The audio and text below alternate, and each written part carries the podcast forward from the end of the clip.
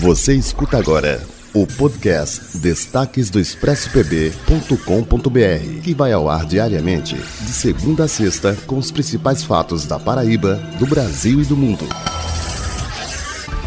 Oi, pessoal, esses são os destaques do expressopb.com.br. Ainda estamos na pauta do discurso do presidente Jair Bolsonaro, das coisas que ele falou lá na ONU, e parece que um segmento daqui do Brasil gostou do discurso, aprovou as coisas que o nosso presidente falou.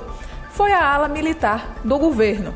De acordo com integrantes dessa parte militarizada do governo, foi tudo o que esperávamos. O presidente marcou posição, atacou os críticos sem ser agressivo. De acordo com fontes ligadas aos militares que estão aí apoiando o governo do presidente Jair Bolsonaro, a participação dele na Assembleia Geral da ONU foi um marco para mudar a visão do Brasil a nível internacional. Isso porque eles acham que, mesmo fazendo algumas afirmações que não concordamos muito, o presidente fez bem em repetir esse discurso de que o Brasil está muito bem, que estamos vencendo tudo, que está tudo ok, porque esse discurso vai fazer com que o Brasil melhore de verdade. É aquela velha história de repetir alguma coisa até virar verdade. Bem, esperamos realmente morar aí no país que o presidente tanto espera pra gente.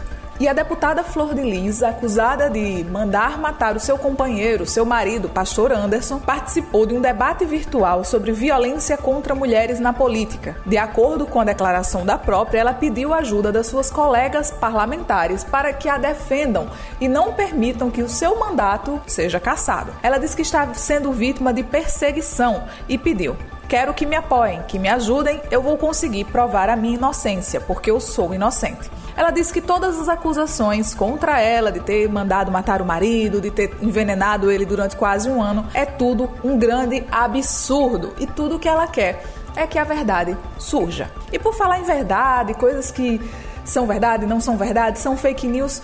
Hoje de manhã, lá na França, a polícia teve um grande susto. Isso porque uma denúncia anônima informou que havia uma bomba na Torre Eiffel. Isso mesmo, uma ameaça de uma bomba na Torre Eiffel.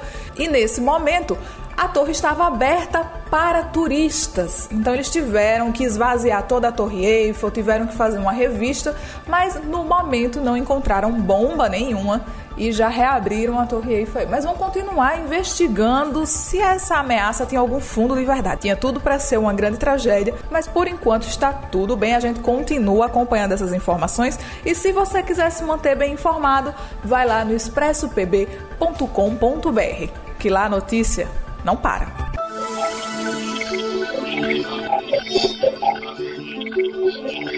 O podcast Destaques do ExpressoPB.com.br tem a apresentação de Amar Alcântara, com resumo da redação para você em todas as plataformas digitais.